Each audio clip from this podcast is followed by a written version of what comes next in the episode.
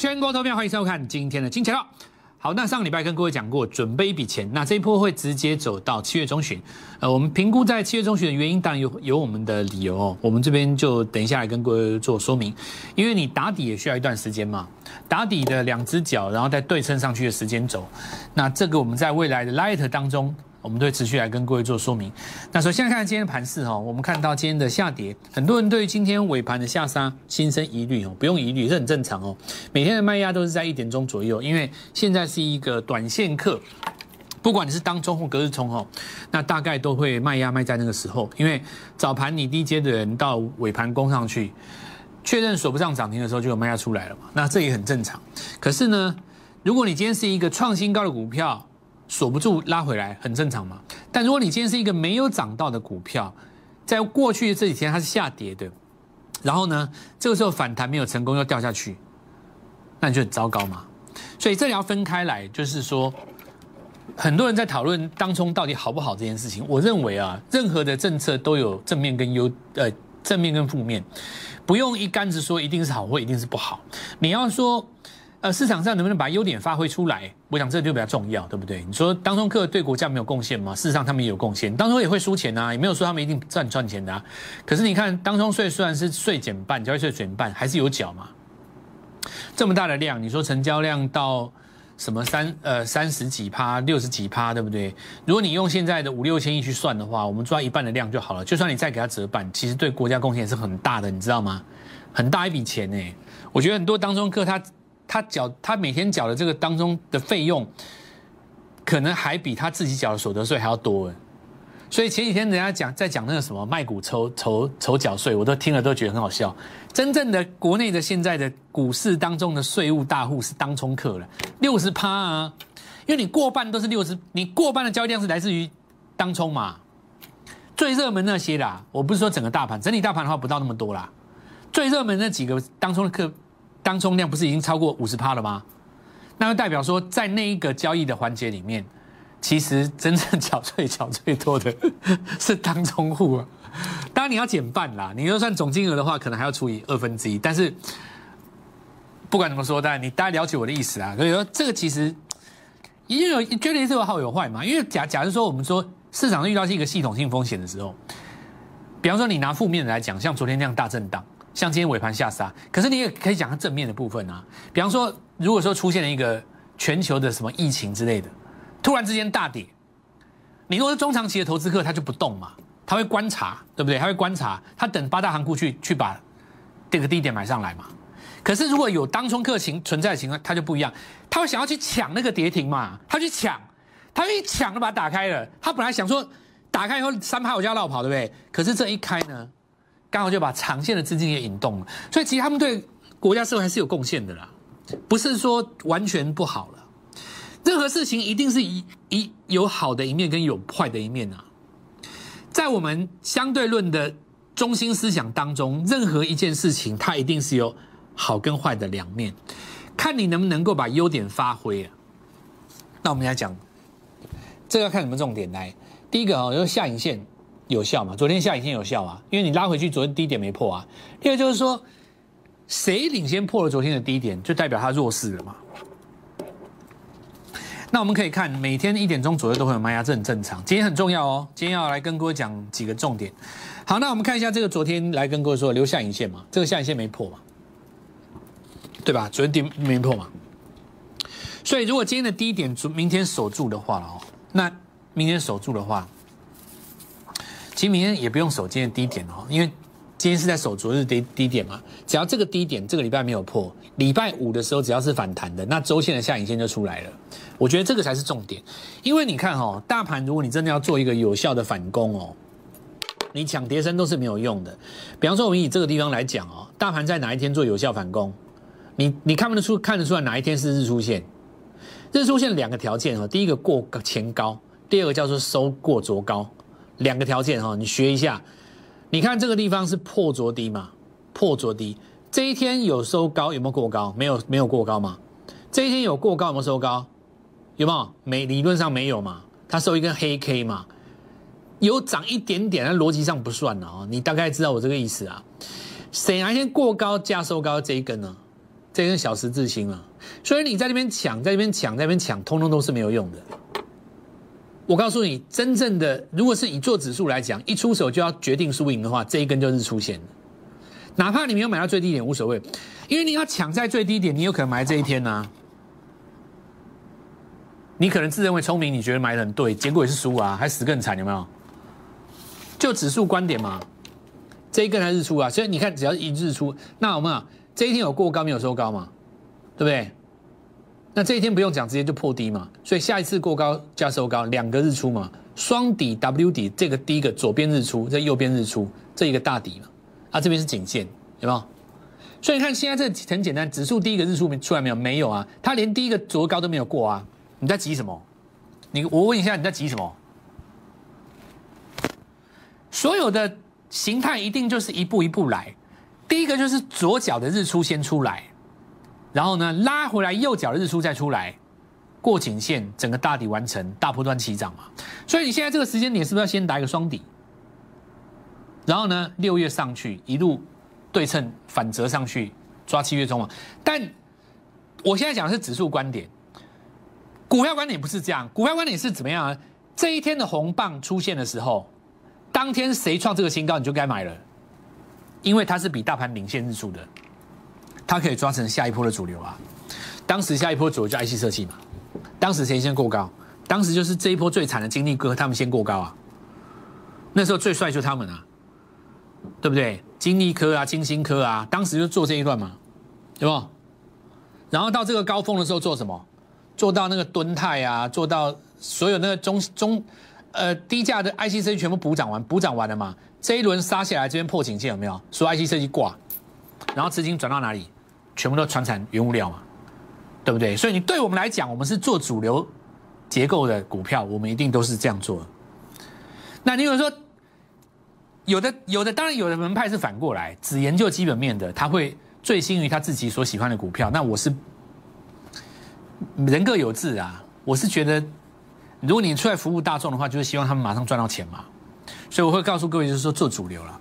好，那我们现在回到指数上哦。所以你看这个日出点，它就是什么时候呢？站回五十的地方，日级别要站回五十才变成多头嘛。同样这边啊失手有没有假跌破有没有？然后这边站回五十哦，就是重新站回五十，回到五十就多方了。我们看啊，这边回五十，回五十，所以一样嘛。这边先先来测五十，有没有？重新回到五十的时候，伴随第一个日出，日出来了。那现在几个重点呢？大盘还没有日出，对不对？有没有先日出的个股？当然有啊，那它就主流啊。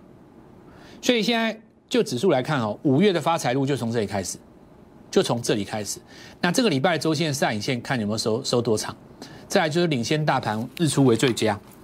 那么开始讲哦。好，那所有的做。呃，股票的逻辑跟战法，我们是有一定的逻辑的，绝绝对不是讲一个你自己个人的喜好。那我常讲一个，我们相对论跟市场上大部分的分析派最大差别在哪里？比方说，你一定有你自己心里的想法，你会觉得联发科好委屈，你会抱怨台积电为什么还不动，对不对？你会觉得市场好傻，IC 设计错杀了，这些东西都是你嘴、你的脑袋在想。因为你，因为你可以看到，如果你只研究基本面的话，你会觉得说这个东西是对的，市场上没有去反映，把市场上错了，对不对？但市场没有错的啊，输赢是用收盘价来决定的嘛。相反的，如果一张股票在涨，你不认同，那是你的心中不认同，但是股票代表的是市场的想法，不是你的想法。所以做股票。最重要一件事，就放下自己的喜好跟脾气，这一点很难做到。所以最终我走上相对论这一条路，以市场为最高准则嘛，我把我自己的个人喜好抛在一边呢，对吧？好，那我也鼓励大家跟我们一起用这样的逻辑去抓主流股。这一次我们就先来讲一下哈，我们就举个例子来讲这一次的这个原物料。那等一下我们会把很多的东西讲在一起，包括这一次。隐藏的电子股当中也有原物料。好，那我们继续讲哦。比方说，最近这几天有很多人跟你讲说什么成交量到多少，比重多少，电子船厂过热，对不对？电子过过冷，然后什么船厂过热。那这里有一个很大的问题在哪里呢？这样的分析方式，它只放眼在我们国内。你你只眼睛看国内，就是你把过去老一辈看盘的那一派拿出来讲，可事实上是不对的。为什么呢？因为这次原物料涨是全世界的事。那原因我已经讲过了，从零八年开始到去年的疫情，Q E 很多次，现在资金的这个水位已经是零八年的不知道好几倍。但是呢，我们这些原物料在报价上涨的同时，这些股票的张数跟当年比是一样的，基本没太大改变。过去十年来没有太大模规模的配股嘛，所以同样的股票张数配上了三到四倍的钱，你是不是应该要去挑战当年的高点？这是一个货币现象嘛？哈，学理上的货币现象。好，那我们这个就先讲到这边，因为一定很多人不认同，所以我们现在讲，你用料到底是我们国内自己在炒，还是国际的问题？你可以看一下美国股市的钢铁股，全部都在大涨。华尔街的分析师巴菲特会不会出来跟你说？女股神会不会出来跟你说？钢铁股的成交比重太高了，太热了，航运股太热了。他们绝对不会这样讲。为什么呢？因为他们会知道讲这种话很丢脸，会被国际拿来当笑柄嘲笑。你在讲一个全球趋势，你是有一个地位的，你不会用那种很江湖的东西拿来当做你的看法。因为当你嘴巴说出一句话，那句话就代表你。所以你一直在那讲说什么成交比重多少，这个量多少那里的时候，是市场上其实就知道你的水准就到那里而已。所以你看，真正这种华尔街那种全世界首席的那种，他绝对不会这样讲的。那这证明了一件事情，就是说，这种原料东西全世界的事情。就我跟你讲的是一个全世界潮流，不是讲台湾。我不是跟你讲那种成交量多少、比重多少、什么上影线多少、当中克在哪里，这种东西你问你的医院就好了，不需要问到我。真的，你们医院就知道了，不需要用到我蔡振华了。那我们来看一下哦。好，那这个其他新闻你们找一下了哦。巴西怎么样干旱？玉米怎么样暴涨哦？然后水泥也动了嘛？那原因就是我当时跟各位讲。好，那我们现在开始看第一个一桶哦。那大盘没有日出，你来看第一个先攻涨停，对不对？明天有没有机会日出？这就是关键的哦。因为它已经逼近昨日低点的上高点的上方嘛。你你现在看哪一个哪一个哪一只股票先来跟你一个日出嘛？尤其是礼拜五最重要，因为礼拜五要收周线。明天后天日出的股票很有机会把周线的黑 K 棒吞掉，那就变成不黑了，是下影线，你知道吗？啊，我们来看华兴，华兴这个今天早上就是很好的一个切入点了，因为它在平盘附近嘛。那你刚好这一波打下来三根黑棒，对吧？因为你尾盘收上去的话，刚好就可以挑战前一天的高点了嘛。那你注意哦，明天的日出就不是挑战前一天的高点了，是挑战今天的高点，它是动态的嘛。因为在下跌的过程当中是抓第一个过昨高收高的，它是一个动态的嘛，那就变成左边那一只脚有机会去达成了嘛。所以我们来看一下这个华龙一样的道理，同价的部分了，那是台象。都是一样的道理，好不好？好，水泥有人过轴高了哦，有人过轴高了哦。那我们来看一下当冲比这件事情。你说当冲比有多高？事实上，前面这些热门股都很高啊。这个今天涨停吗？这个今天跌停啊？你怎么讲？这证明了一件事啊，当冲比对于后市的多空是中性的啊，因为你前几名都在这边嘛。这昨天呢？这五月四号嘛。可是你看今天的表现，有了涨停，有了跌停啊。那代表什么？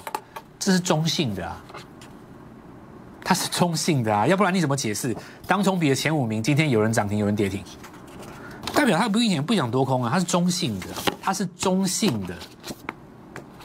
所以不要绩效做不出来就怪罪到当冲客身上。那市场上很多 很多单位很好笑，自己。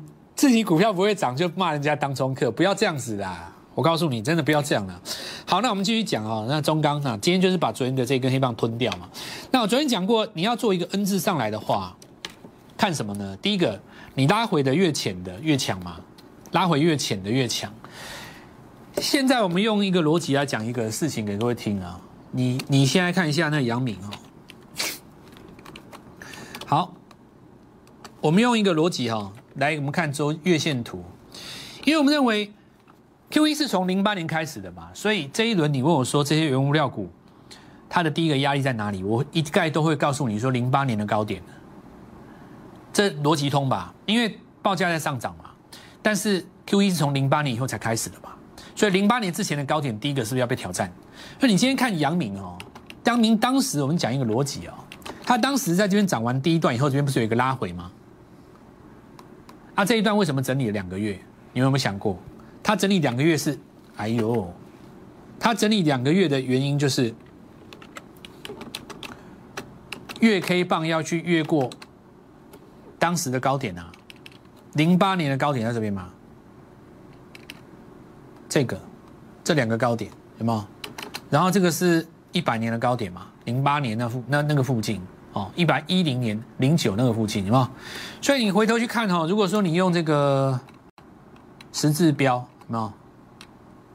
你看吧，当时就是因为碰到那个民国一百年的高点嘛，零九零八那个高点，有没有？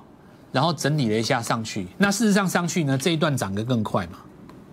所以所有的同理可证啊，我告诉各位就是说，比方说第一个中钢有没有？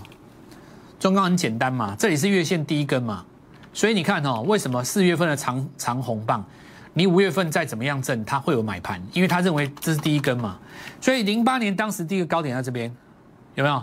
十二年前嘛，都还没到嘞。而且真正的涨势是什么？越过那个高点以后涨更凶。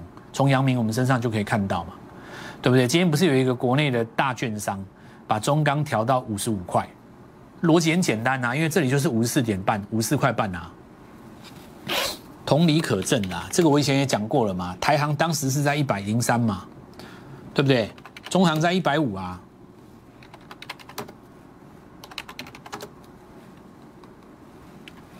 都还早了。我告诉你，那个都是刚刚开始而已。我认为很多都是东西都刚刚开始啊。那我们就不讲那么多了哦。好啊，星光钢啊，再来就台行哦。那台行的话，它有特别。的一个题材，就是他手中有大量的阳明嘛，所以这次散装航运当中，台航题材是算，因为因为散装航运是后涨的啦，航运还是先涨哦。那因为塞港，那现在很主要原因就是因为也也塞港，也塞货柜，大家要缺船嘛，对吧？那你货柜在港口又没有那么多人去把它下货，货柜就更缺。好，那这个这个部分，因为你调涨报价以后，你没有办法去。用去年的这个估估算的方式去勾它的业绩，所以今年很多人把阳明的 EPS 估到非常的高，原因就在这边。那我现在讲另外一个事情哦，那反正记就记住几个原则，就是第一个挑战零八年的高点，第二个越过以后涨得更快，两件事，这两件事最重要。第三个要记住，这是国际现象，不要用盘面上的蛛丝马迹去想象题材，你要看国际报价，好不好？那下来我们刚我们现在我们来讲一个就是。大家其实忘记还有一个很重要，四维行才是最强的，但是因为它现在关紧闭，什么时候出来？礼拜五啊，所以四维行很重要。这个礼拜五，因为这一波其实真正第一个走的是它嘛，所以双股特工队的好处在哪里？就是你看这些股票哈，我们现在讲说，你要你你知道有一个大波段在那边，可是你要耐震，你实际上耐不住，所以你应该要两档股票养一档这种中长波段大股票，然后呢用短线来做一档小股票。对不对？用一档，因为比方说像电子，电子现在题材转得快，你要懂得出嘛，有赚要出，要不然的话你会拉回，所以电子就很适合来做什么短线轮转。你用电子的价差去赚，然后呢养你手上一只股票做大波段，我认为就很适合，因为我们双股特工队的一个特色啦。所以这一次我们要告诉各位，就是其实很多东西就是我们我们在不同时期会提出不同的策略，像这张股票啊，养了三天，今天不涨停吗？对吧？因为昨天它有翻黑嘛，打到七八趴，快要跌停那附近啊。你如果说全部都讲这个，你昨天会没有信心。可是如果说你如果做短线呢，你手上如果有一档板卡，比方说我们讲维维新，对不对？或技嘉，好，那今天上去了，很简单，这档股票呢，你养三天没动，今天涨停板，这一长配一短呐。所以这一波段其实五月份很精彩，只是说不是像一般传统上所想的那样子的做法。但是你如果说，没有标股吗？其实是有啊，对不对？你回头看阳明，怎么会算不是标股呢？它当然很标啊。那这个时候你就是要双股特工队的一个策略。我们先听段广告，稍后再回来。